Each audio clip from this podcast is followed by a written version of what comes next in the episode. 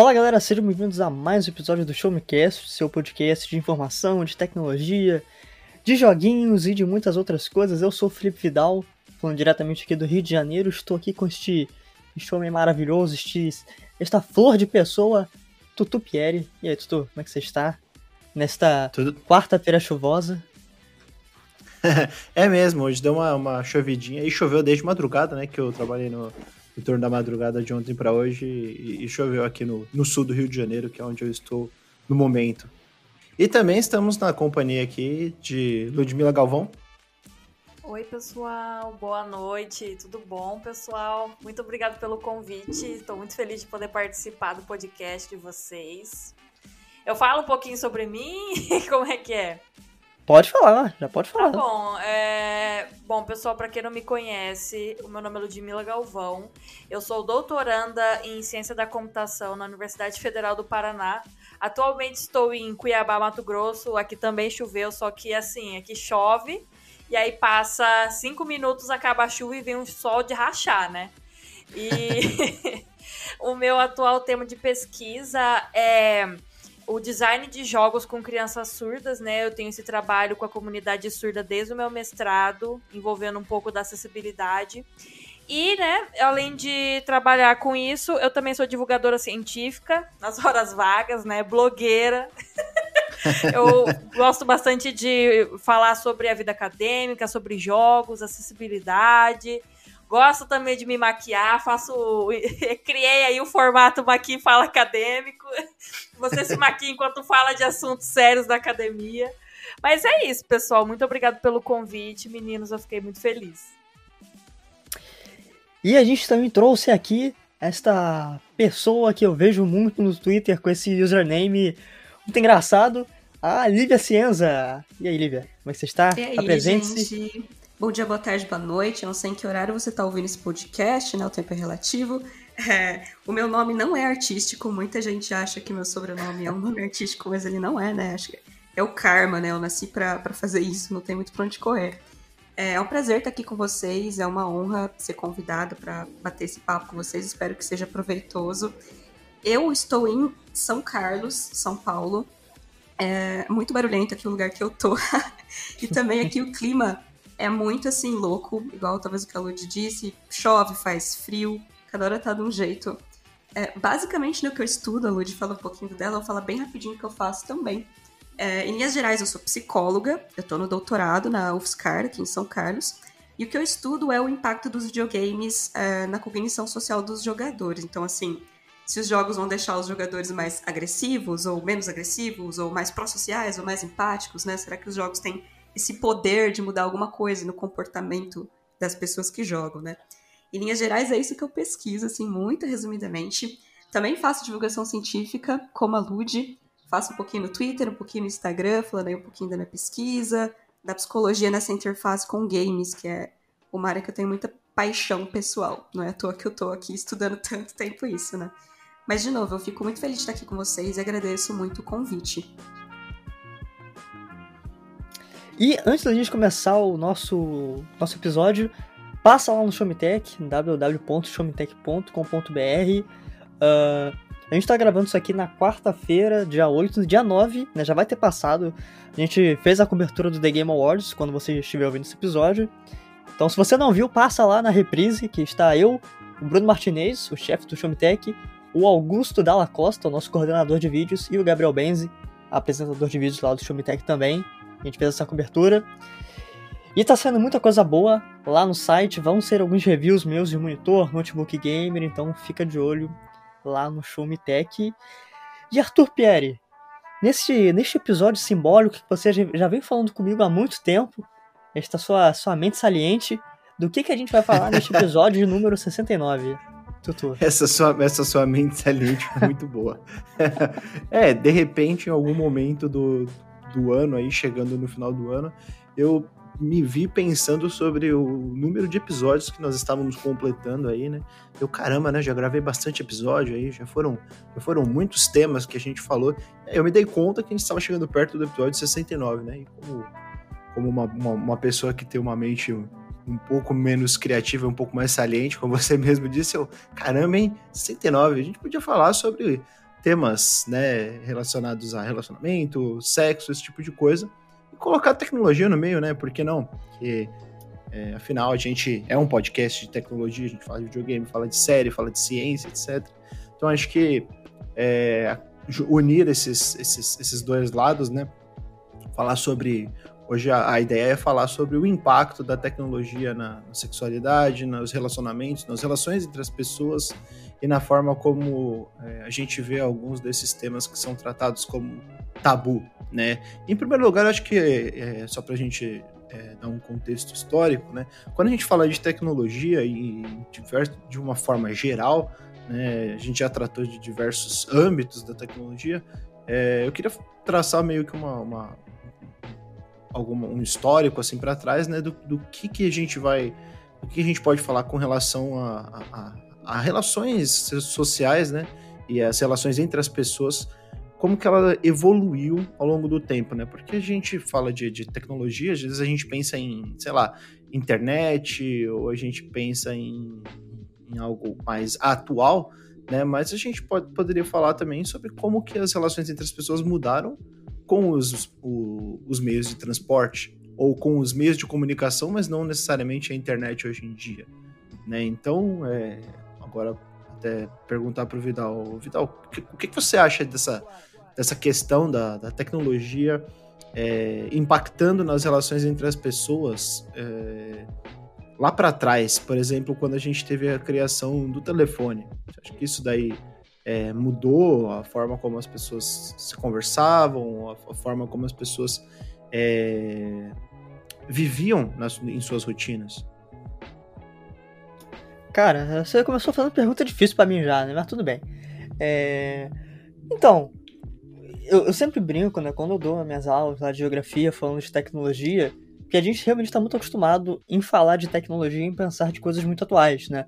Não sei, robótica, é, celulares ultra, sabe, ultra recentes, com, várias, com vários recursos novos, inteligência artificial, esse tipo de coisa, mas tecnologia é muito mais abrangente do que isso, né?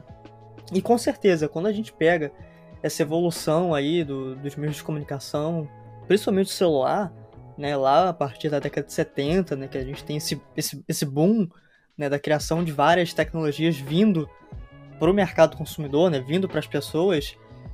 É, obviamente, eu não sou nenhum especialista né, nessa área, nem nada do tipo. Nenhum de nós é. Nenhum de nós é. Bom deixar isso claro aqui. A gente só tá fazendo nosso podcast e batendo papo mesmo. Mas com certeza acaba mudando a forma com que as pessoas é, se relacionam. E quando eu digo se relacionar, vem, vem. É uma outra palavra um pouco mística na cabeça das pessoas, né? E quando a gente fala relacionamento, é, eu acho que é muito. Não sei, as pessoas pensam em, um, um, em namoro, em casamento, né? Esse tipo de coisa, mas relacionamento, pô, entre amigos, família, é um relacionamento, né? São círculos sociais ali que a gente acaba criando. Mas enfim. E, e sempre. E como, quando você começou a falar disso, eu já tava querendo falar isso é, desde o início do podcast, mas tudo bem. É, dessa questão da tecnologia impactando os novos relacionamentos ou como as pessoas estão se relacionando com as outras. E vem uma frase muito emblemática para mim, que eu gosto muito, que eu já ouvi há alguns anos, e que eu comecei a ler muito desse autor, que é o Zygmunt Bauman. Talvez você já tenha ouvido falar dele, é um dos meus autores favoritos. Ele diz que. Né, ele, ele tem um, um termo que ele chama de modernidade líquida, né, que, enfim, é umas coisas um pouquinho mais complexas. Talvez a Lívia saiba, saiba explicar um pouco depois, mas enfim, é, eu, eu, eu tô trazendo isso de forma aleatória. Mas ele fala que na, na atual modernidade líquida, nada é feito para durar, né? Os relacionamentos não são feitos para durar porque eles são muito superficiais. E essa é uma frase que eu acho muito emblemática, porque sempre que eu olho as redes sociais, né, eu, eu percebo dá para perceber a superficialidade com que as pessoas tratam o outro, né, em termos de relacionamento é, afetivo, namoro ou de amizades, né? Então eu queria trazer esse, esse, esse debate também pra gente discutir ao longo, ao longo desse episódio. Mas com certeza, cara, assim, com certeza o que você disse aí é uma baita verdade. É, Lívia, Lud, vocês querem comentar alguma coisa disso? Posso comentar sim. É, eu acho muito legal que você trouxe a questão da modernidade líquida, né? É, da superficialidade e da tecnologia. E assim, quando a gente é pesquisador, a gente lida muito com os mitos, né? E as impressões iniciais que as pessoas têm sobre as coisas. E quando a gente fala de relacionamento e tecnologia, eu acho que a primeira coisa que passa pela cabeça das pessoas é: hum, agora tudo é muito superficial. Ah, nossa, é, quanto mais tecnologia a gente tem, mais a gente se distancia dos vínculos sociais e tudo fica muito é, vazio e as pessoas só se importam com likes e essas coisas. E de certa forma, sim, mas eu acho que tecnologia tem os seus prós e os seus contras, como a maioria das coisas tem, né? É, e como você disse, tecnologia não é exatamente apenas computadores, internet, Wi-Fi, Bluetooth. A tecnologia é um mecanismo, é uma ferramenta na mão da sociedade que, que transforma e que serve para alguma finalidade, certo? Então a gente tinha, por exemplo, as cartas no passado, é, o telefone e eventualmente a internet, e as coisas vão evoluindo mas todas essas coisas são tecnologias de comunicação. E a internet é só mais uma delas, né? Assim como o WhatsApp, enfim, o Telegram, é, tantas outras coisas são apenas ferramentas tecnológicas, né? Mas são ferramentas de comunicação. É, elas são ruins em si mesmas, né? Elas têm a maldade dentro delas, né? Elas têm o poder dentro delas de tornar uma relação superficial. Não exatamente, né? Porque a ferramenta é o que a pessoa faz dela. Então, assim, dizer que a tecnologia está transformando as pessoas, é, as relações em algo superficial, é uma perspectiva superficial, né? É uma é, impressão inicial que muita gente tem, mas assim, se a gente for um pouquinho mais a fundo, a gente vê que não é exatamente assim. Né? A tecnologia tem o poder de conectar pessoas que estão muito distantes uma da outra, em fuso horários muito diferentes, né? E até esse aspecto assíncrono das relações, de você poder mandar um áudio pelo WhatsApp e a pessoa responder você no futuro, né, em teoria, enfim, é, muito tempo depois, e aquela mensagem ficar salva ali para você ver quantas vezes quiser, ouvir quantas vezes quiser. Então, acho que esse bate-papo vai ser muito legal, assim, porque assim como os jogos, né, que é minha área de pesquisa, as pessoas geralmente veem os jogos de uma maneira meio vilanesca, é, ou assim, uma coisa muito incrível, né, a tecnologia no geral é vista dessa forma. Então, assim, a internet, o Instagram, o Twitter, não deixa de ser também essa mesma visão, eu acho. Então, acho que vai ser bem, assim, frutífera essa, essa conversa. Mas, em linhas gerais, eu acho que sim. Para começar já, já começo falando a minha perspectiva pessoal e como pesquisadora de jogos, mas assim, pensando nessa área de tecnologia, é que a tecnologia não é ruim em si, ela é o que a gente faz dela. Então, trazendo isso para os relacionamentos, ela pode trazer benefícios e malefícios, e como isso acontece, talvez a gente pode ir conversando um pouquinho mais, assim. É, sei se a, se a quer complementar alguma coisa também. Não, eu, eu ia até falar que esse encontro nosso só é possível, só foi possível por causa da tecnologia, né? Eu, eu conheci todos vocês por causa da internet, por causa das redes sociais, né? Eu, eu sempre fui uma pessoa muito tímida, as pessoas às vezes até estranham, né? Porque não parece, mas eu comecei a me tornar uma pessoa com um pouco mais de desenvoltura, de conhecer as pessoas, foi por causa do, é, da chegada da internet, né? Porque aí eu conhecia pessoas de outros lugares e principalmente com a pandemia que a gente não pôde mais encontrar os amigos, né, cara a cara, eu conheci muita gente na internet, muita gente, inclusive a própria Lívia, né? A gente se conheceu, acho que foi no final de 2020 e desde aquela época a gente se mantém muito unida. Eu sou muito grata a tudo que a Lívia me ensina. É, perfeito, e... fofíssima. Aí eu sou, eu sou muito grata em relação a isso. E em relação a relacionamentos, eu penso que assim. Principalmente o papel da mulher é, em relacionamentos. É, por que, que antigamente as pessoas ficavam tanto tempo junto? É, primeiro que tinha a questão do divórcio, né? Eu, eu penso muito porque muita gente fala, ah, bom eram os relacionamentos de antigamente, né? Hoje em dia essa coisa que não dura, né? Mas antigamente muitas mulheres eram casadas à força, é, muitas pessoas viviam relacionamentos infelizes, e aí você não podia divorciar porque você ficava mal falado na cidade, né? Principalmente as mulheres, né? Aí eu vejo que eu, é, sempre depois de um período de grande repressão, vai chegar um período que as pessoas vão querer extravasar. Então eu sinto que a gente está num período que as pessoas elas têm essa ferramenta nova, que é a internet, as redes sociais, que elas querem extravasar, elas querem é, é, mostrar quem elas são de verdade, né? A internet ela se tornou muito mais uma questão de você se expressar como pessoa e encontrar pessoas que se identificam com aquilo, né? Então, eu acho que, que sim, em certo ponto, se você não souber utilizar a internet, pode ser muito prejudicial em relacionamentos, né? Esses tempos, até no Twitter, eu, é, eu vi um tweet, né? O pessoal comentando de, ai, hoje em dia, né, a gente cada vez é, prioriza menos e menos a comunicação, né? Ele estava comentando sobre o, a, aquela ferramenta no WhatsApp que você pode deixar o áudio mais rápido, né? Ele estava falando de cada vez mais a gente não quer ouvir as pausas, não sei o quê. Mas, gente, às vezes a gente não tem tempo e assim, tem pessoa que fala demais. Vamos agilizar, meu filho. Eu não tenho o dia todo, né? Para ficar ouvindo. Então, tem que saber utilizar a internet, tem que saber utilizar a tecnologia. Poxa vida, a gente tem inteligências artificiais que fazem coisas incríveis e a gente também tem inteligências artificiais que reproduzem comportamento racista. Para você ver, é, nas mãos erradas a tecnologia pode fazer coisas horríveis, mas nas mãos certas elas fazem coisas maravilhosas, né? Eu acho que é isso que eu queria falar. É, e sobre a questão da, da comunicação que você falou, a comunicação é também muito sobre a questão de, de eficiência, se a mensagem está sendo entregue ou não.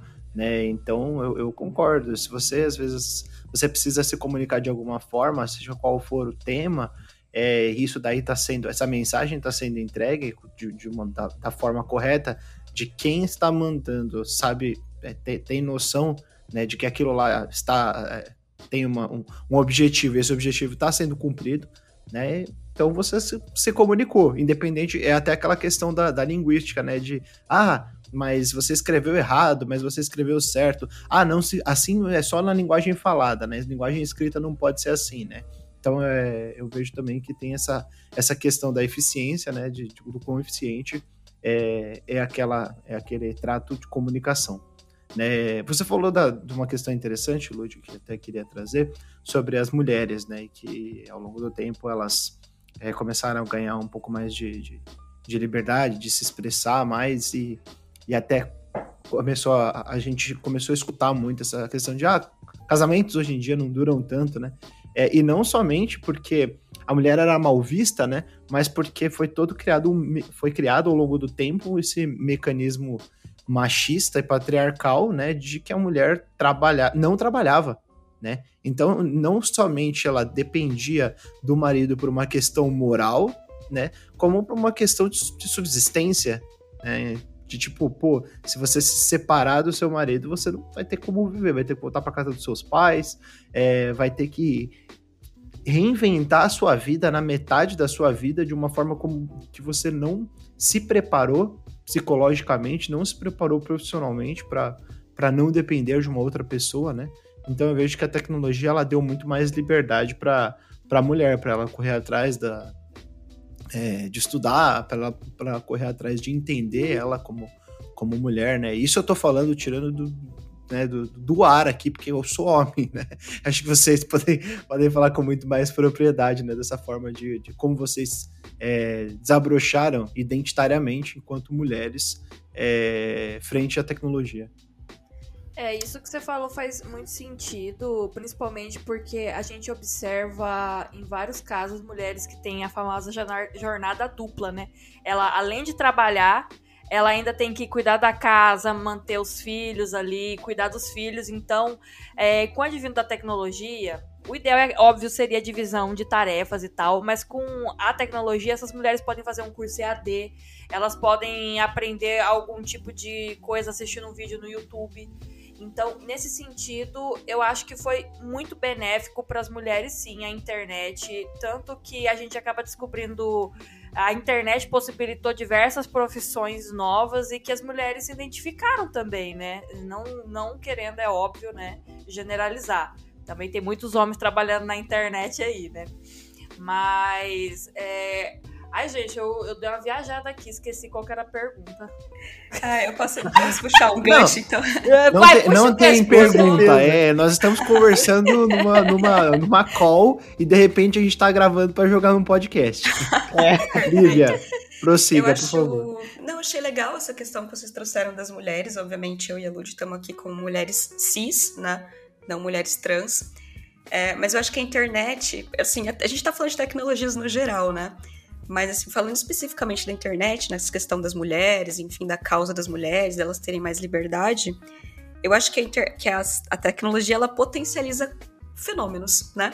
Então, assim, as minorias, no geral, né, sejam elas, enfim, a minoria que for, os, os indígenas, é, é, a causa da, das pessoas negras, a causa da mulher, a causa LGBTQIA+, eles ganham um pouco mais de visibilidade através da tecnologia, né? Coisas assim que uma pessoa comum, entre aspas, jamais ficaria sabendo sobre, acaba chegando nessa pessoa através das redes sociais, através da mídia, um TikTok, enfim, um post. E isso é bom e ruim ao mesmo tempo. Porque ao mesmo tempo que você potencializa a visibilidade, você dá voz para as pessoas, né, falarem o que elas quiserem sobre aquilo, sobre aquela temática. Então você também potencializa agressão, é, bullying, você potencializa também essas coisas negativas, né? Então, sempre vai ter, eu sempre vou focar assim que todas as coisas têm prós e contras. Então é incrível que a gente tenha internet para mostrar essas causas, é, pra gente se relacionar com pessoas muito diferentes da nossa bolha, né? Que até o algoritmo, ele, ele falando do, do algoritmo, né? Ele faz com que a gente veja coisas que nos interessam. Então, invariavelmente, a gente acaba tendo amizades até dentro do, das redes sociais com pessoas que são iguais, que nos parecem com a gente e que reforçam o que a gente já pensa. É, isso também pode ser bom, pode ser ruim, depende do ponto de vista. É, eu acho que esse é um tema super abrangente também eu poderia ficar viajando para sempre aqui. Mas só queria enfatizar que sim, assim, a tecnologia ela contribui para muitas causas sociais, para o avanço da sociedade nessas questões, nessa direção, mas em outros aspectos também é, ele potencializa coisas ruins. Né? Então, assim, o vício, existe o vício na, na, na, tecnologia, existe o vício da internet, existe o vício em videogames, existe vícios, né? Dependência mesmo, existe o FOMO, que é o Fear of Missing Out, que a pessoa sempre acha que ela tá é, perdendo alguma informação, perdendo algo relevante, perdendo alguma conexão com alguma pessoa. Então a gente tá sempre sentindo que a gente tá perdendo alguma coisa e ao mesmo tempo que a gente precisa ganhar coisas com uma velocidade e uma quantidade absurda, seja essas coisas, é, informações, vídeos ou até pessoas, no caso, né? Então a gente se conecta com um número gigantesco de pessoas às vezes e a gente não tem informações profundas sobre essas pessoas, né? É, o, o FOMO ele é, uma, é um fenômeno interessante que antes mesmo de ele receber esse nome, né? Tem muitas coisas na vida que é, que, é, que é muito assim, né? Você tem uma noção do que é aquilo lá, mas você não sabe categorizar, colocar dentro da, da caixinha exata do, de como aquilo chama, né? Mas eu, eu, eu, eu, eu via muito as pessoas, é, desde quando eu comecei a perceber a, é, comportamento das pessoas na internet, que a, internet ela intensificou muito essa questão da pessoa se sentir deslocada quando ela não está inserida em todos os assuntos, né? E tem algumas pessoas que elas têm essa, essa característica, né? Que, pô, de uma certa forma é legal você estar inteirado, né? Você ser uma pessoa, entre aspas, né? Que a pessoa fala, ah, você é culto, você é uma pessoa letrado, no, no determinado, uma pessoa letrada todos os assuntos, né? Tem conhecimentos gerais. Mas, ao mesmo tempo, isso daí pode ser um grande problema de você estar buscando, um, escavando de uma forma inesgotável, né? E, e, tentando expressar sua opinião sobre tudo. E, na verdade, você não precisa opinar sobre tudo.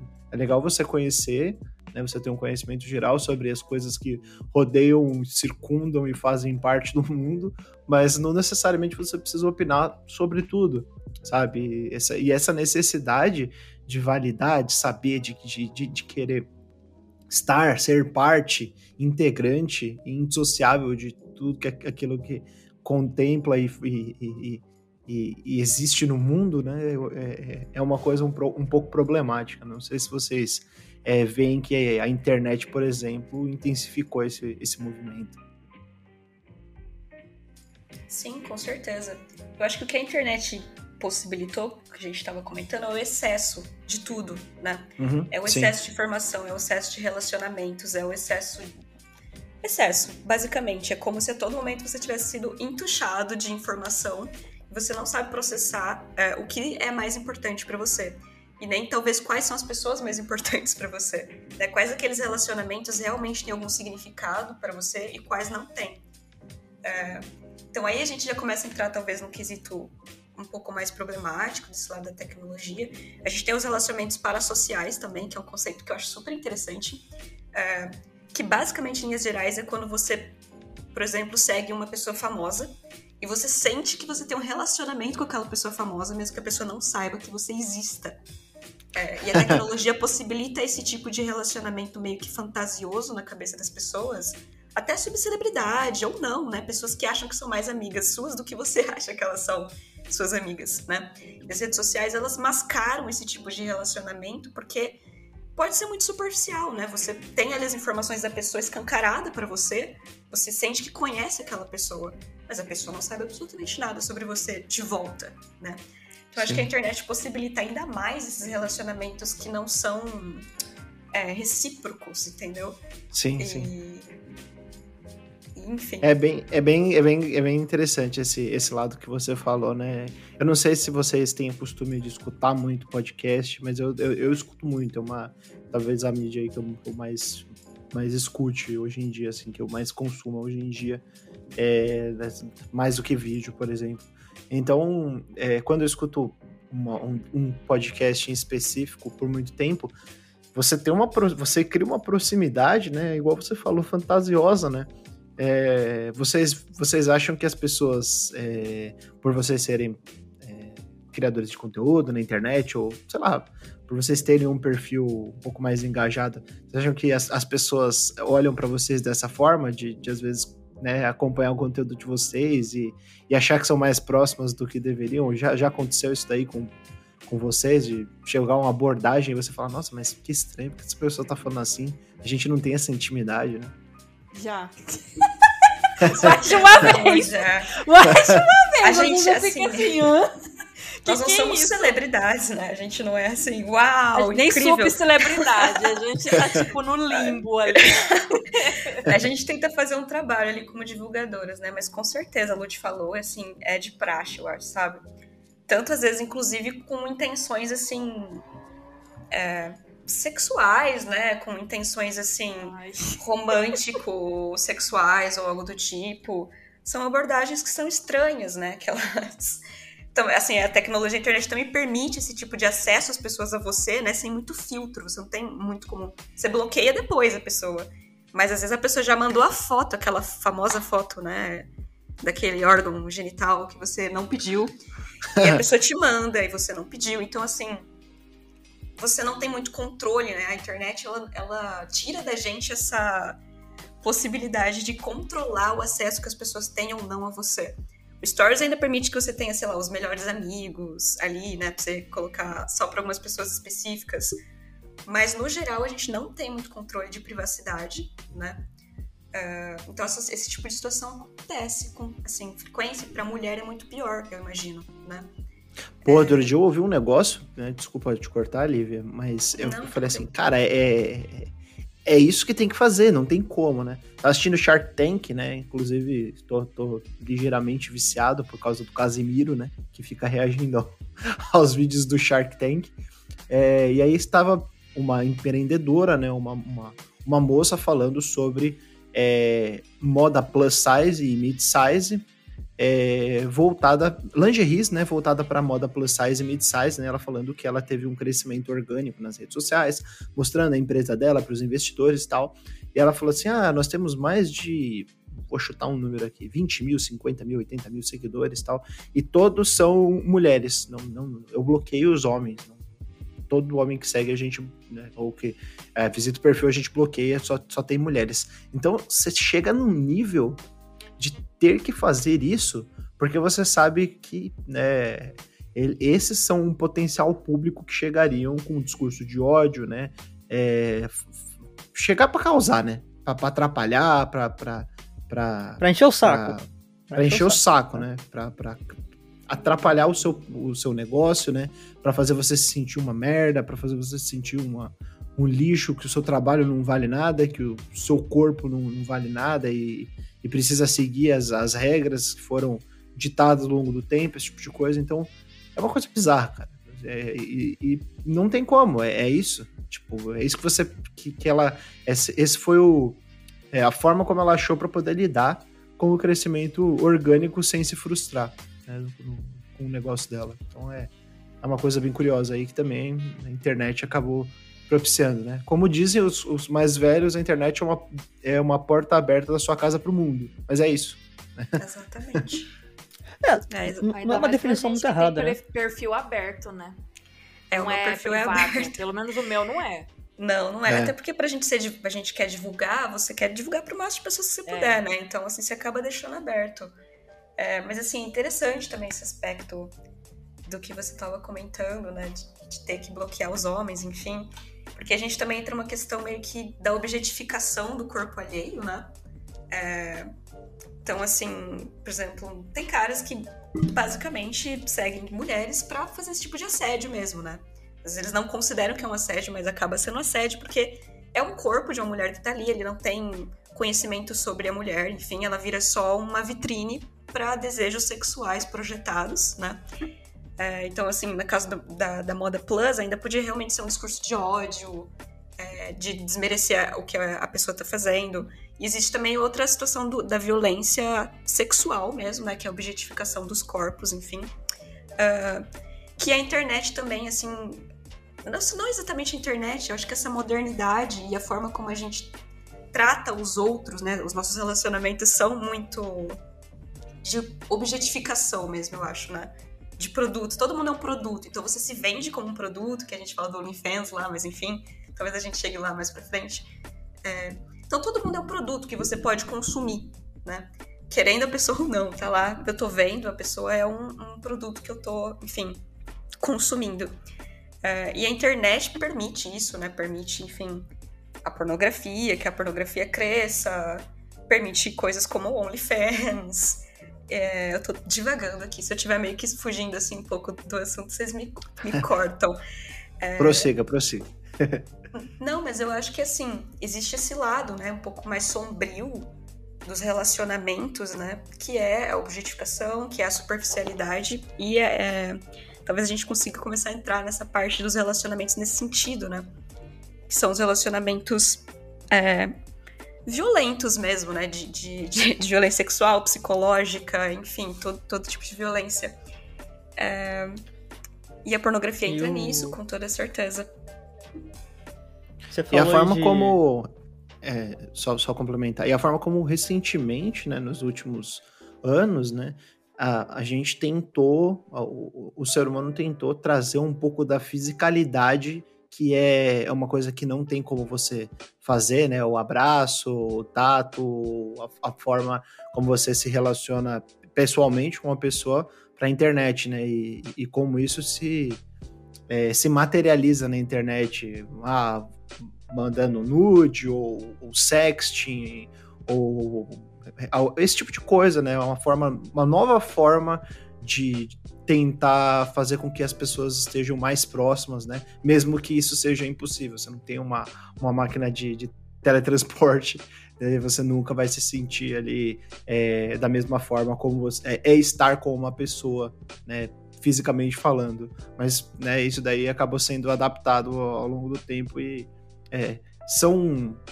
são escolhas, né? São evoluções aí interessantes, né? Acho que isso daí acaba até promovendo de alguma forma o que a gente conhece hoje em dia como web relacionamento, né? Que tem gente que realmente, claro, no passado existia pessoas que namoravam à distância, né? Mas hoje em dia eu acho que é, é muito mais muito mais fácil. Você tem muito mais ferramentas, né? E ferramentas de, de para regular ali esse relacionamento é, ao mesmo tempo em que é, é, muito complicado, é muito mais complicado você, você também ter um relacionamento à distância, então acho que fica no zero a zero.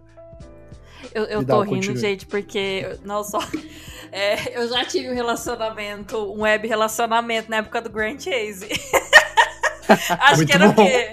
Era, eu já tinha um jogo, é namoradinho dentro do jogo. Aí depois passou um tempo, aí ele pegou meu MSN e eu descobri que ele tinha, acho que na época 13 anos, eu tinha 15. Eu falei, não, gente, não sem condições. Ah, Mas eu, eu tive um web relacionamento e na, na época do Grand Chase. Eu não vou lembrar que ano que é, não, gente. 2000 e... 2010? Sei lá. Por aí, acha. Pô, eu na época que eu era adolescente, eu jogava aquele Rabo Hotel. E aquele. Olha, Rabotel aqui? uma ótima análise. Deveria ter um estudo sobre Rabotel. E, a- e aquele local era um local onde as pessoas se relacionavam, era engraçado. Tipo, surgia. engraçado. Ah, fulano namora com ciclano e fulana namora com ciclano porque se conheceram no Rabotel e aí conversavam, né? E era uma coisa que escalava de um jeito. Hoje em dia, pensando, acho que é uma coisa que até nu- nunca, nunca conversei depois que passou esse período, de tipo, de ter fake na época do Orkut, e aí você conversava com a pessoa, e tinha um outro fake, aí conversava e, e- e- fazia toda aquela mimetização do relacionamento, de ai, não sei o quê. E aí, né, tinha umas coisas mais, mais safadinhas no meio. Com certeza. Cara, é, é Estou loucura. ciente, estive lá. Bi- é o famoso Bem Been there that. é. Exatamente, jogava muito rabo. Inclusive, rabo era interessante porque eu jogava com personagem masculino, né, na época.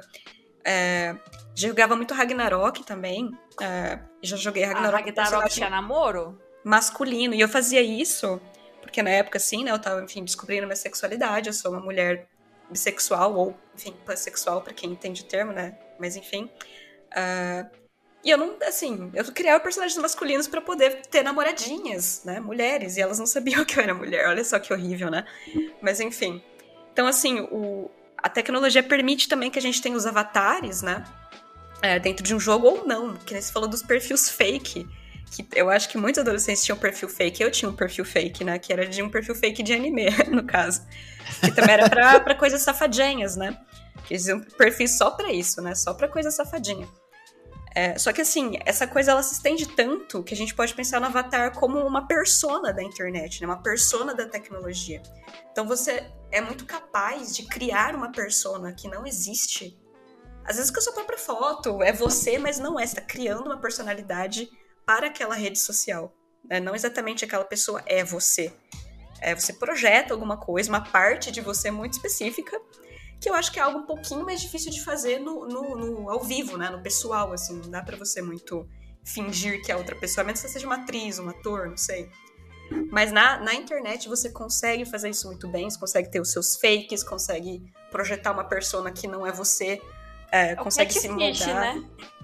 Sim, é, é. O quê? Tem- também tem isso. né? Vocês viram o caso daquele jogador de vôlei italiano que namorou por 15 anos uma catfish que dizia que era a Ambrósio? 15 Rapaz, anos namorando. Ele, ela, é, eu esqueci o nome da mulher, acho que era Valéria, conseguiu tirar qua- é, quase 5 milhões de, de euro do cara Sim, teve Cara. esse por acontecimento. 15 anos. Ele acreditava piamente que ele estava namorando a Ambrósio e era uma pessoa que mandava fotos da Ambrósio pra ele, assim. E, e ligava até, mas aí era a voz de outra pessoa. Era um grupo de pessoas, era um esquema, assim, de, de pessoas. Caramba. Caramba, Mas, assim, A internet possibilita esse tipo de coisa, né? Possibilita que uma criança. Porque, assim, por exemplo, o Facebook, você tem que ter 18 anos ou mais, né, pra criar conta. Mas como é que ele tem controle de que nem uma criança de 12, né?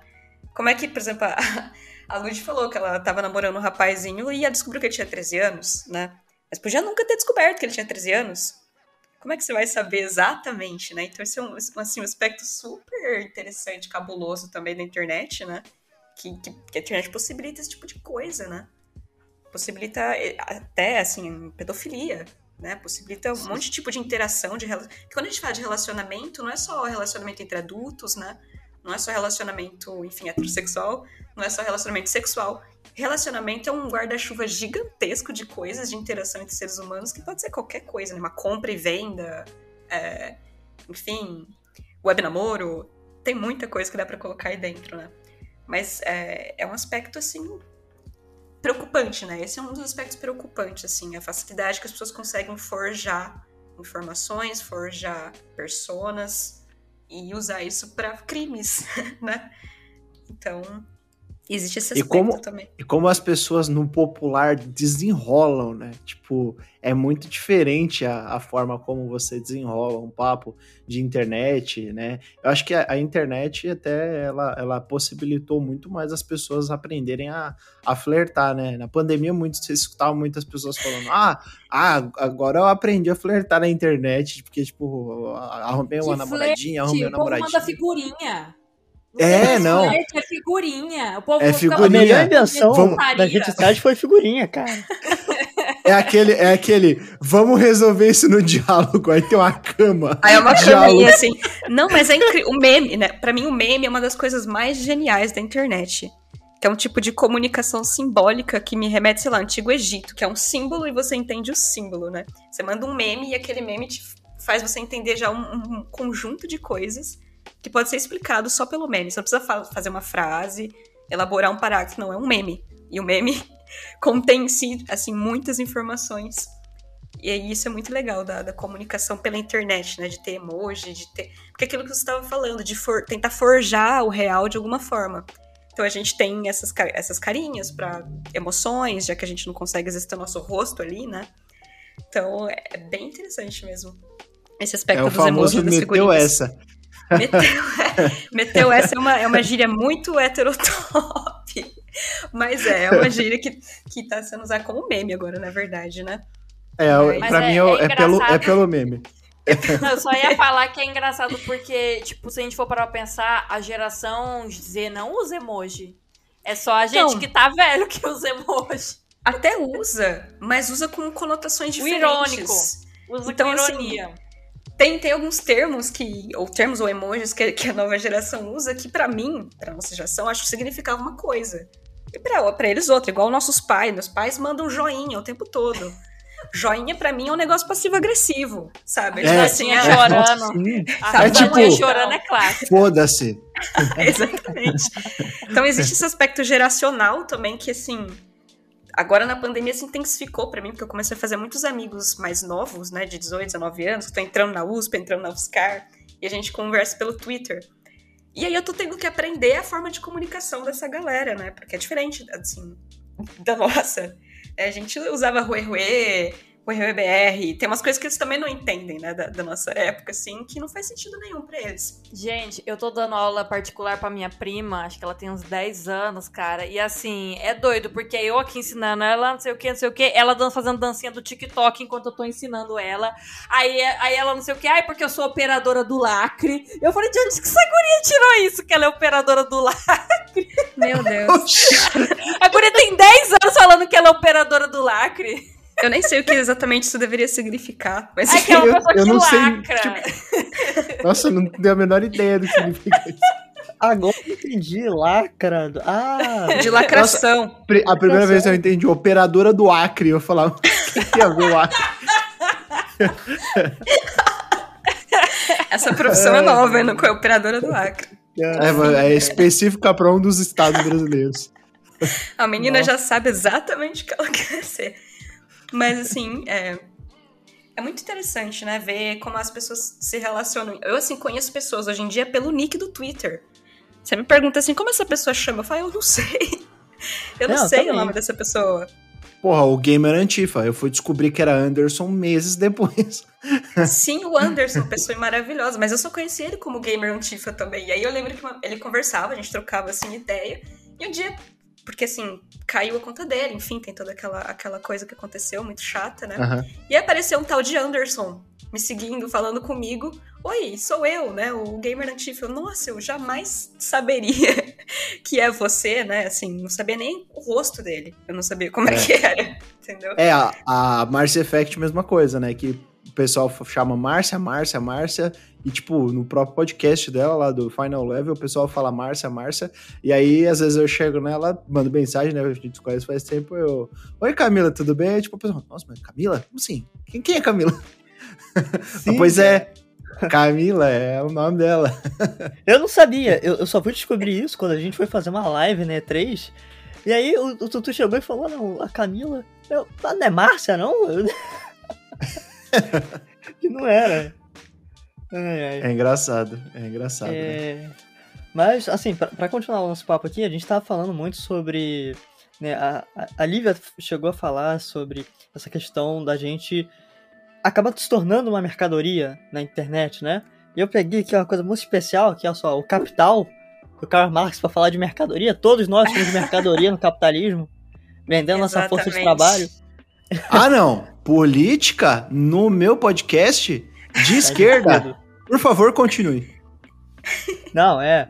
E uma, da, uma das pautas aqui que a gente tinha era pra falar sobre essa questão da, do consumo da pornografia com o OnlyFans.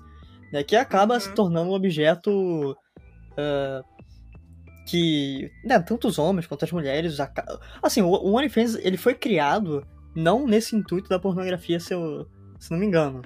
Né? Mas a coisa acabou escalonando em um sentido que hoje em dia, quando a gente pensa em OnlyFans, só pensa em fotinhas explícitas ou então venda de pack, pack do pé. Do pé. Né? Do pé. É uma coisa que eu acho absurda, mas tudo bem. assim, eu vejo aquilo e fico, caramba. O pessoal paga pra ver o pé dos outros. Mas tudo bem, né? Cada Fetiche um com... a gente não julga, a gente só aceita. Dá muito é, dinheiro. Não, que, não que eu faça isso, mas eu sei que dá muito dinheiro. Dá dinheiro. É uma amiga de uma amiga de uma amiga de uma amiga minha. Disso que dá muito dinheiro. O meu cachorro vende pack do pé, gente. Eu, eu, eu sempre faço essa brincadeira porque eu, eu nasci prematuro, né? E aí eu tenho um pé maior que o outro. Aí eu sempre fico brincando, não, porque se eu vendesse pack do pé, ia ser uma coisa tão bizarra que eu ia ganhar muito dinheiro. Porque tem a, tem é, a tem nicho pra tudo. Puxa, tem, tem um nicho, nicho pra tudo. Exatamente. Tem um nicho. Exatamente. Mas, Mas é eu acho isso, que a, a internet, ela, ela propicia muito, né, essa questão do, como você falou, do nicho para tudo. Ela é um lugar que é muito mais fácil de você se reunir com os seus iguais, né? De você encontrar gente que curte o mesmo rolê que você, né? Pra, pra bom, pra bem ou mal, né? É. Pra bem é. ou pra mal. Pra bem ou é. pra mal. Mas essa questão da mercadoria, né? Que aí entra talvez um pouco da, da modernidade líquida, né? Mas enfim. É, modernidade líquida, assim, para mim, pessoalmente, ela é consequência do capitalismo, sabe? Todos nós somos mercadorias, enfim, objetos, tudo é precificável, tudo tem um valor. Então as relações começam a ser pautadas na mesma lógica, né? Então os nossos relacionamentos, eles têm valor neles, a gente atribui certos valores para os relacionamentos e para as pessoas. E aí a gente atribui valor para o nosso tempo. Então, a gente dificilmente vai disponibilizar o nosso precioso tempo, porque tempo é dinheiro, é, para qualquer pessoa, né? Para, enfim, relacionamento com pessoas exige muito tempo. Se eu preciso do tempo para fazer dinheiro, por que, que eu vou ficar tendo relacionamentos profundos com as pessoas, né? É, e assim, é uma daria para fazer assim um episódio só falando sobre esse aspecto específico, né, do, de como o capitalismo ele modifica a estrutura dos relacionamentos humanos também, né?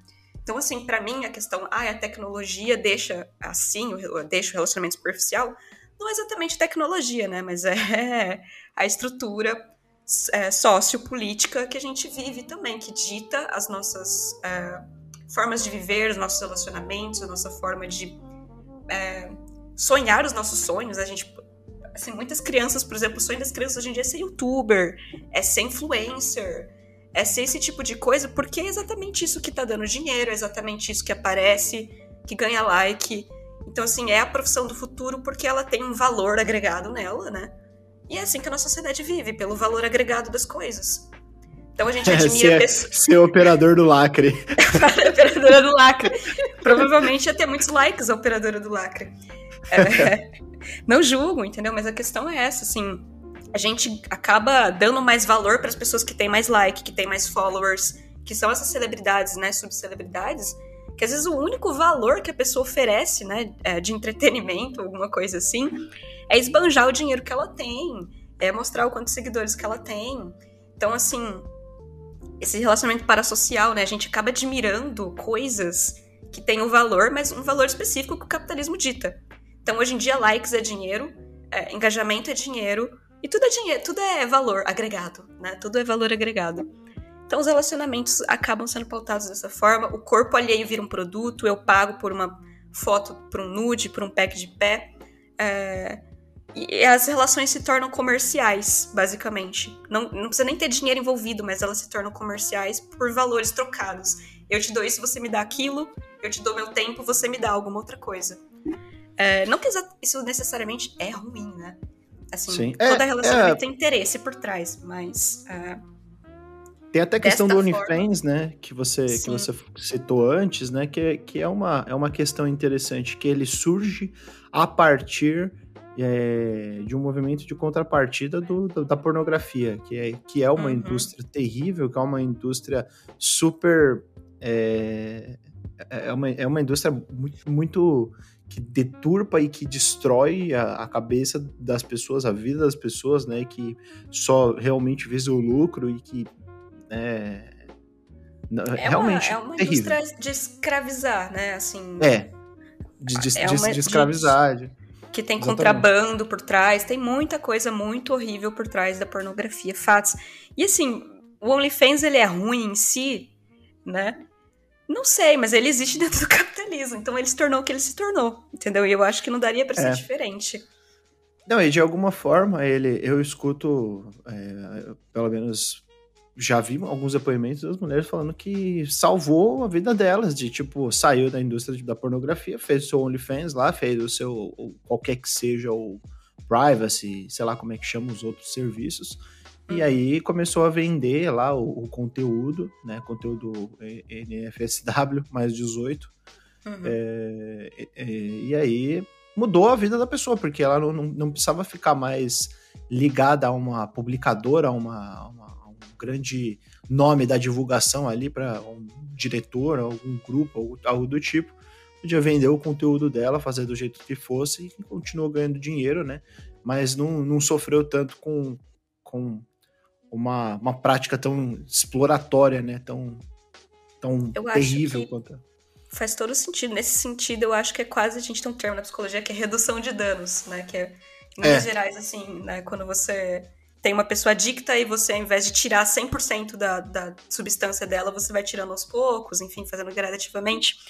Então o OnlyFans, ele com certeza, assim, amenizou a vida nesse sentido, né? Tirou muitas pessoas de uma situação horrível para uma em que ela tem mais controle, né? Só que Sim. mesmo assim, é, é, uma plataforma privada, né? O OnlyFans é uma, é uma empresa também. Sim. Então, em teoria, você está trabalhando para uma outra empresa. E assim que a empresa começar a te explorar também, né, o que, que você vai fazer? Né? Então, assim, é Igual um ciclo. Uber, né? É exatamente, entendeu? Que, assim, é óbvio que é melhor do que você ser, estar exposta a uma situação de violência, de exploração, de, de estar escravizada, de estar exposta a, a, enfim, práticas sexuais que você gostaria de não estar fazendo, né? Enfim, mas você é obrigada a, ou obrigado a. Então é, é, melhor, sim, com certeza. O OnlyFans é muito melhor do que tudo isso. Mas é, continua é... sendo é, uma venda de serviço que tem um dono, né? Tem um proprietário, que não é você. Né, é, e aqui né, é a empresa que começa sempre tomando um, um partido contra as, as, aquele momento ruim, né? Que, por exemplo, vou, vou, dar um exemplo que não é do OnlyFans, que não é essa relação do OnlyFans com a pornografia, mas o Uber e o táxi né? Ah, de repente surgiu o Uber. Pô, o Uber é bom demais. Uber é bom demais. Quem vai querer pagar, pegar táxi? Agora vai todo mundo pegar Uber. Aí você vai olhando macroscopicamente, é tudo maravilhoso. Todo mundo paga menos tal. Aí você vai vendo microscopicamente a relação do iFood com, com a forma como, como se consumia comida antes, né? Esses take-out foods de antes, né? O, o Uber com relação ao táxi é, então, tem muitos problemas ali, porque você tem uma empresa que praticamente regula o mercado, né? Uma empresa mãe ali, ou duas ou três que vão regular o mercado, elas vão botar para fuder, né? Em quem quiser entrar nesse tipo de negócio. Né? Esses negócios que foram viabilizados, especialmente por conta da internet, né? Por isso que eu cito o Uber e o, e o iFood aí, porque são, são duas indústrias, dois mercados diferentes, né? Mas ambos surgiram aí nos últimos anos por conta da popularização do, de smartphones, né, e da facilidade com a qual se tem acesso à internet. Tem também a própria Twitch, né? É, a Twitch sim, ela era sim, uma sim. grande plataforma aí da galera streamar, principalmente jogos. E acaba que hoje em dia a gente percebe que ela não tá pagando o suficiente. Eu mesma sou afiliada da Twitch não ganho um centavo da dona, da dona Jeff Bezos, ela não me dá dinheiro. Não sou, não sou filha, não sou filha pródiga dela, então ela não me dá dinheiro, infelizmente. Mas a gente percebe que é uma, é uma quase é escravidão, né? E aí você vai para qual outra plataforma? Pro Facebook Gaming? Será que vai ser tão diferente assim? Você Não. vai largar o Bezos para ir atrás do Zuckerberg. YouTube. É, ah, o ciclo ele vai continuar. E É. assim, isso também são relacionamentos humanos, né? É relacionamento entre o chefe e o empregado. Não deixa de ser um relacionamento. Que a gente tá falando de como a tecnologia vai afetar os relacionamentos, né? Inclusive esse, esse tipo de relacionamento hierárquico. Que é isso que a gente tá É. falando, né? Então, Sim, sim. A tecnologia forma- É, tá dentro de um de- sistema político, econômico. E a gente tem a economia das relações humanas, que É. é um reflexo, né? a, a forma de procurar emprego hoje em dia, né? De, de você ter o LinkedIn e como você. muitas pessoas se, se preocupam em se portar na rede social porque, ah, é, podem ver o meu perfil. E realmente, a internet, ela é um registro. Ela, ela vai deixar aquele registro, ela vai deixar. Eu, eu não digo nem registro, porque registro parece uma coisa boa, né? Tipo, ah, eu tenho um registro. Ela vai deixar é rastro, entendeu? Você vai ficar o rastro lá para trás e na hora que você já passou o rabo na terra, você nem viu onde tá, tá as pegadas mais, a pegada tá lá atrás, ela ficou, entendeu? Não adianta você correr pro outro lado que, a- que você vai fazer mais pegada ainda. Então, realmente, é, a gente precisa ter, ter, ter muito cuidado com, com o que é falado, né? As coisas ficam et- eternizadas, mesmo que a gente não queira, né? Eu acho que as coisas que a gente menos querem que, que nós mesmo, menos queremos que sejam eternizadas, elas foram as que ficam mais eternizadas. Exato. É, quando, quando você começa a ficar famoso, que aparece de gente desenterrando o tweet seu de 2014. A Sim. pessoa tinha outra mentalidade, e aí hoje em dia desenterram os tweets antigos, é o que mais Uhum. acontece. Mas eu penso que até tem um lado positivo, porque eu vejo alguns casos de pessoas que são tóxicas na internet, aí a pessoa encontra a empresa da pessoa que ela trabalha e manda o, ó, a pessoa tá fazendo esse tipo de coisa, a sua empresa concorda com esse tipo de atitude, e a empresa ela toma uma atitude em relação a isso. É tão positivo assim? Não sei, mas pelo menos dá aquela sensação leve de vingança no meu coração. Mas é, é muito legal isso que a Luiz tá falando, porque me faz pensar na cultura do cancelamento, né? É, então, de desenterrar coisas, ou não só de desenterrar, mas assim, como, principalmente o Twitter, né? Como as pessoas, elas se tornaram julgadores, juízes umas das outras, né? Assim, lógico que a gente tava falando, ah, a causa da mulher, o feminismo, causa LGBTQIA+, tem mais visibilidade. Mas por outro lado, né, se você está num processo de desconstrução, está aprendendo sobre alguma causa, às vezes você comete algum tipo de deslize, é, as pessoas elas não têm é, clemência, né? Elas não têm misericórdia em assim apontar o seu erro de uma maneira muito clara, muito contundente, às vezes de uma maneira muito agressiva. É, e você ser cancelado para todo sempre. É óbvio que tem casos ex- extremos, né? De, por exemplo, estupradores, stalkers de, de mulheres é, que fazem stream, que acontece também. É, e eles são cancelados, enfim, a gente procura, tenta fazer com que esses caras percam seu emprego, enfim, é, uma, é um certo tipo de retaliação, sabe? Mas às vezes essa retaliação, ela, se, ela perdura no tempo, por um tempo bizarramente grande, né, que é a cultura do cancelamento. A pessoa nunca mais consegue se reerguer das cinzas por conta de uma coisa que ela fez em 2012, né? Só que tá lá na internet, tem print, tem provas, e as pessoas sempre vão desenterrar aquilo para todos sempre, assim. Porra, é Não tem o Gamer. Gator, né? Sim, é eu- o eu acho- incel materializado em gamer.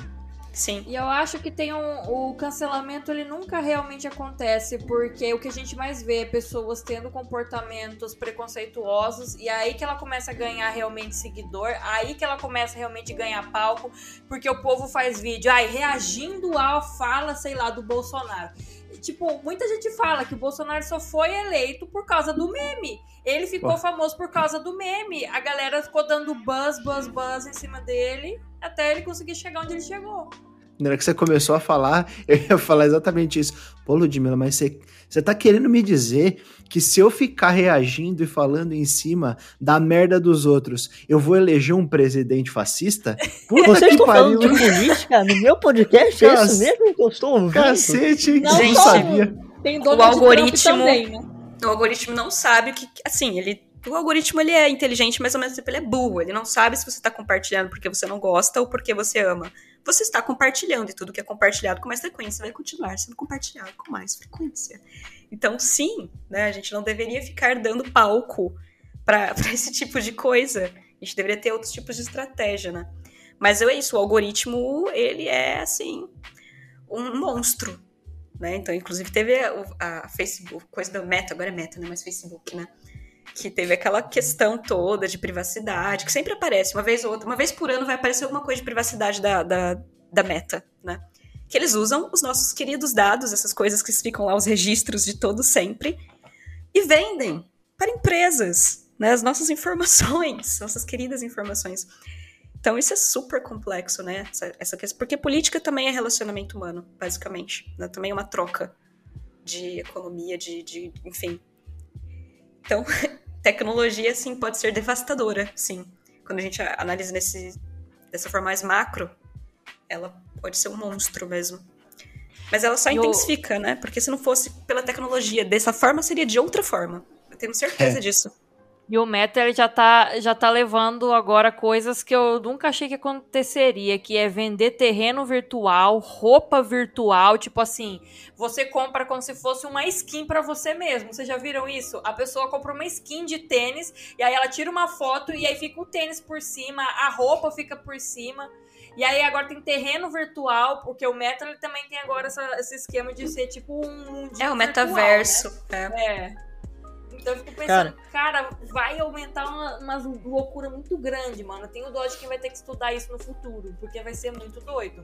É o Second Life do, do século. Do, do, do, é, século É, é um novo conceito, assim, de. Mas assim, na minha perspectiva, né, eu acho que é importante a gente estudar isso a partir de já. Por exemplo, eu sou pesquisadora, eu sou psicóloga, e eu preciso estudar o metaverso e, e essas tecnologias todas que estão aparecendo, de NFT, de, enfim, tudo isso. Porque eu acho que é uma coisa imparável. Você não vai conseguir parar essas coisas, impedir que elas aconteçam, entendeu? Vai acontecer, vai crescer, porque essas grandes empresas, elas basicamente regem o mundo, né? Só, tipo, cinco empresas, acho, tem, tipo, metade ou mais da, da renda do mundo inteiro, basicamente, entendeu? Então, são, são as empresas que regem o futuro tecnológico, elas ditam o que vai acontecer ou deixar de acontecer. Então, dado que a gente não consegue parar a tecnologia, não consegue parar a, a internet, não consegue parar as redes sociais, aí a gente tem que estudar elas e criar estratégias para lidar com elas, mas elas não vão deixar de existir. Então, eu, assim, eu vejo muitos dos meus amigos, enfim, criticando a questão do metaverso, criticando a questão dos NFTs, é, e como isso também vai continuar na estrutura capitalista, regendo essa coisa da hierarquia, do mais rico continuando rico, mais pobre continuando mais pobre. É, mas a gente tem que estudar. Basicamente, não tem pra onde correr. Essas coisas vão acontecer, a internet vai continuar aí. Os relacionamentos vão continuar é, estando dentro dessas formas, dessas tecnologias. E aí, o que a gente faz com isso, eu acho, né? Que é uma das questões, assim, que como pesquisadora eu fico me perguntando. É, e, gente, já tá dando uma hora de podcast aqui, um pouco mais de uma hora. Eu queria fazer uma pergunta para vocês três, né? Que a gente debateu muito essa questão do relacionamento. Eu queria perguntar para vocês o que, que é relacionamento para vocês, né? O que, que é relacionamento para vocês? Eu vou dar minha resposta por último, que, enfim, né, vocês vão saber o que, que eu vou falar depois. Mas, Ludmilla, para você, o que, que é relacionamento? Nossa, justo eu primeiro. É claro, não. Eu tava Ai, pensando, o que, que eu vou falar? O é... que, que eu vou chamar primeiro? Vou chamar. Ela tá quietinha, vou chamar ela que tá quietinha. Ai, mas é, pra mim, ai, relacionamentos, é, eu acho que é qualquer tipo de relação entre dois seres. Pode ser uma, duas pessoas, pode ser, sei lá, você com um animal, e não especificadamente tem que ser presencial, pode ser virtual. E ele também tem diversas, tem diversas camadas, né? Tem amigo, família, parente, colegas de trabalho, é, sei lá, namorado, esposo, ex-marido, ex-namorado. Então são várias, várias e várias camadas de relacionamentos que a gente vai construindo durante a nossa vida, né? Pra mim é isso um relacionamento. Não sei se eu, se eu tirei nota boa no Enem com essa minha resposta aí. É, Tutu, pra você, meu. Consagrado. Cara, eu acho que relacionamentos são como uma teia de aranha, só que em, em vez de a gente ver ela em duas dimensões, o que realmente acontece assim que você vê um desenho, ela é meio que em três, quatro, cinco dimensões, porque é fio emaranhado para todo lado, entendeu? São, são pequenas ligações, né?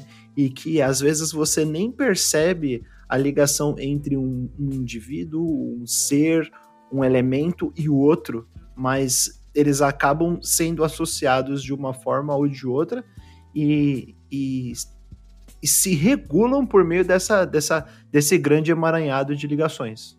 Para mim, isso, isso é, é a questão do, do relacionamento, porque ele pode ser uma coisa interpessoal, ele pode ser uma coisa intrapessoal, ele pode ser uma coisa é, múltipla, ele pode ser uma coisa mais individual. Então é, é, é mais nesse sentido, um pouco mais metafórico que eu, que eu, que eu, que eu deixo minha, minha resposta. Lívia? É, então, depende. eu adoro responder depende, né? Porque o pesquisador sempre vai falar depende. Mas assim, cada teórico vai definir relacionamento de uma forma diferente, né? Cada né, área do conhecimento vai definir relacionamento de uma forma diferente. Se você pesquisa, perguntar, sei lá, para uma pessoa, eu tô falando coisas da minha cabeça, para uma pessoa que entende de computação ou de banco de dados, o que é relacionamento, talvez a pessoa dê uma resposta mais disso, de redes se conectando, de informações que se ligam de maneiras diferentes e que você pode pegar daqui, pegar dali, enfim. É, como psicóloga, eu diria que relacionamento é uma coisa que a gente fala que é biopsicossocial. Então, assim, é indissociável o aspecto biológico mesmo, neurológico, é, interações químicas que a gente tem quando a gente está em algum tipo de interação é, com outra pessoa, com uma instituição, com, com um animal. Ela é psico, porque é como já foi dito muito bem, que ela pode ser é intrapessoal, pode ser um relacionamento com você mesmo, né? Você e você, qual é o tipo de relacionamento que você tem com a sua própria imagem de si mesmo. Pode ser um relacionamento com uma instituição, né? Com uma igreja, pode ser com uma instituição, enfim, qualquer uma empresa, então, assim, relacionamento é um negócio super abrangente que pode ser usado assim para muitas coisas é, diferentes, inclusive relacionamento com um personagem fictício, né? Uma pessoa que não existe. Isso também é um tipo de relacionamento. Então, assim, depende muito do recorte. Para falar de relacionamento, para mim, como psicóloga, você teria que me dar um recorte. Porque se for para falar, tipo, de o que é relacionamento, então falar, ah, não dá para responder isso, entendeu? Tem que ter um recorte. Você tá falando de relacionamento que social, relacionamento entre empresas, relacionamento entre pai e filho, o que relacionamento que a gente está falando, né? Não dá para dar uma definição sem algum tipo de recorte específico. Eu sei que não responde nada, mas assim, é não, como, respondeu, pô. como eu diria, eu acho. Isso aí. Para mim, relacionamento é tristeza. Porque. Quer conversar Exato. sobre isso? Porque nada é para sempre e tudo é passageiro. Essa é a minha definição de relacionamento. Depois dessa, eu vou até ouvir um Black do Pearl Jam. Que Nossa! Eu vou precisar. Fico até triste Nada é pra sempre, menos o seu histórico é, de pesquisa. É, que vai ser vendido para as empresas. Que vai ser vendido para uma empresa. Não, mentira. Esses dados, a... os dados é que estão sendo criados nesse podcast. É uma perspectiva interessante, Não, é... mas é uma perspectiva bastante filosófica, né? É, de como você vê a vida e a existência humana. Então, dependendo de como você vê a existência humana, você também pode ver os relacionamentos de uma forma diferente. Se você acredita em vida pós-morte, por exemplo, você não vai acreditar que tudo é passageiro e tudo é. é tudo Pô, esgota. Eu vou, né? eu vou, eu vou, eu vou Mas... dar uma, uma, última, uma última resposta do o que é relacionamento. Ah, Jogue não. What Remains of Edith Finch. Você vai saber ah, o que é relacionamento. Isso é bom. É isso. Nossa, jogo assim, maravilhoso, jogo maravilhoso. Muito mal, porque todo mundo Fica tem resposta boa. What eu. Remains of Edith Finch não tem isso é, não, é, é, é o que é relacionamento. Pelo menos entre pessoas. Todo mundo vai querer ver agora, olha só, publicidade gratuita. Não foi uma É publi, não, né? Não, não, não, mas é maravilhoso. Podia É, ser. é isso. Não é, mas Não tá poderia pagando a ser. gente pra falar. Poderia ser, a Napurna Interactive me, me patrocina. Jogo todos os jogos. Olha só. Não, mas muito bom. Nossa. Gente, cara, é, esse episódio foi muito bom. Foi, foi muito bom mesmo. Tô muito feliz que a gente conseguiu gravar ele. Mas, co- como, como a minha definição de relacionamento, ele vai chegando ao fim também, né? Olha só. Tristeza. Que não seja o fim do E- nosso relacionamento, né? É verdade, Não. meu, já que Não. fofíssimo. Não será, não será. Não, o Tutu tá querendo se livrar de mim já, que eu sei. mas de- de- deixa aí, deixa aí. Terapia de Ai. casal, ah, assim, Terapia- gravado. A psicóloga já tá aqui já. É. Brincadeira, gente. É, mas, é, Lívia, Ludmilla, muito, muito obrigado mesmo por terem é, aceitado participar desse episódio. Foi, foi excelente. E fica aberto o convite para outras participações. Né, que o Tutu, o Tutu mais cedo tá falando, não, vamos chamar pra, pra um episódio assim disso aqui também. Eu, calma, calma, Arthur Pierre, se acalme. Mas fica aberto aí o convite para vocês voltarem, porque foi realmente excelente. E, por favor, deixem aí sua, novamente, né? Onde as pessoas podem encontrar vocês. Lívia, quer começar aí a se despedir? Pode ser, eu queria agradecer muito pelo convite também. Eu acho que foi. eu sei- todo podcast que eu participo é uma aprendizagem, eu acho. Eu adoro ouvir as perspectivas das pessoas e analisar elas e manter assim um controle de dados sobre as mentiras. Quem faz é de Humberto. É, então, não, tô brincando, não é isso não. Mas eu acho muito interessante mesmo ouvir perspectivas diferentes, enfim. Então foi muito legal, foi muito gostoso estar aqui com vocês hoje. Obrigadão mesmo. É, as pessoas podem me encontrar no Twitter e no Instagram, principalmente, porque eu não uso o Facebook mais, assim, por motivos pessoais, enfim. É, mas me segue, eu adoro conversar, adoro trocar ideia. Pode me adicionar, mandar DM, me mandar e-mail se quiser. Tem o Linktree ali no Instagram, no Twitter. E aí tem acesso a tudo, todos os outros canais que vocês podem me encontrar. Mas brigadão mesmo, você ouvinte que chegou até aqui. E brigadão pelo convite, gente. Brigadão, Lud, também de estar aqui maravilhosa comigo nesse episódio. Lud, onde as pessoas podem te encontrar aí? Eu quero muito agradecer o convite dos meninos, fiquei muito feliz. Eu fiquei bem assustada porque eram, são temas que eu não domino, né? Mas no final deu tudo certo, ou pelo menos eu acho que deu. Eu vou criar essa, essa, esse. Como que é o negócio, Lívia? Meta é para relacionamento? Como que era o negócio? Parasocial? É, eu gosto de ser um parasocial aqui, que eu fui bem, no- eu arrasei nesse podcast. É, eu quero agradecer a galera que tá ouvindo também, né, pessoal? Se você. Vou fazer igual no YouTube. Se você assistiu o vídeo até aqui, comente aí, sei lá, é, metaverso. Coloca no Se você tá no. Spotify, salva aí o episódio, É, dá um follow aqui nos meninos e, e continua ouvindo o conteúdo deles. É, o que eu vou, vou falar pra vocês, eu- assim como a Lívia, eu tô mais ativa no Instagram e no Twitter, né? Eu, no Instagram é Ludmilla Galvão, é nome de pobre, é Demudo dois L's, Ludmilla, né? Galvão. E no Twitter é Ludmilla Underline Galvão. Eu também tenho TikTok, não uso muito, porque eu sou flopada lá, mas tem, é a mesma coisa. Eu tenho também Twitch, mas eu, eu dei uma parada com as lives, porque a dona Jeff não quer me pagar. Aí eu tô de greve com ela. Mentira, gente, eu tô cansada. Tô cansada final do ano, né, gente? E também eu tenho o canal no YouTube. Vira e mexe, eu posto vídeos lá, né? Lá eu faço mais uns vídeos mais compridos aí. Então, se vocês quiserem me acompanhar na Twitch e no YouTube é Doutoranda Noob. Porque, né, esse, eternamente sendo noob, agora como doutoranda. Só Muito sei que obrigada, nada pessoal. sei. É um eterno. Mas, ah, eu acho que eu esqueci de falar, mas se por Lívia Cienza em qualquer rede social, você provavelmente vai me achar. Não, não tem outro nick, eu só uso isso mesmo porque meu nome é, é um karma. Icônico. É icônico mesmo. Ai, ai. Vocês podem encontrar o digníssimo Arthur Pierre no Twitter e no Instagram como arroba tutupierre. E vocês me encontram também no Twitter e no Instagram como Vidal underline Felipe com P mudo. E vocês também encontram o Showmetech com o Showmetech, obviamente, no Twitter, Facebook, Instagram e um monte de rede social. Tem até TikTok agora. E é claro, lá no site www.showmetech.com.br. Passem lá no site para vocês verem as minhas matérias e passem no YouTube para ver o Tutu narrando vídeos com essa voz seduzente dele. Olha só.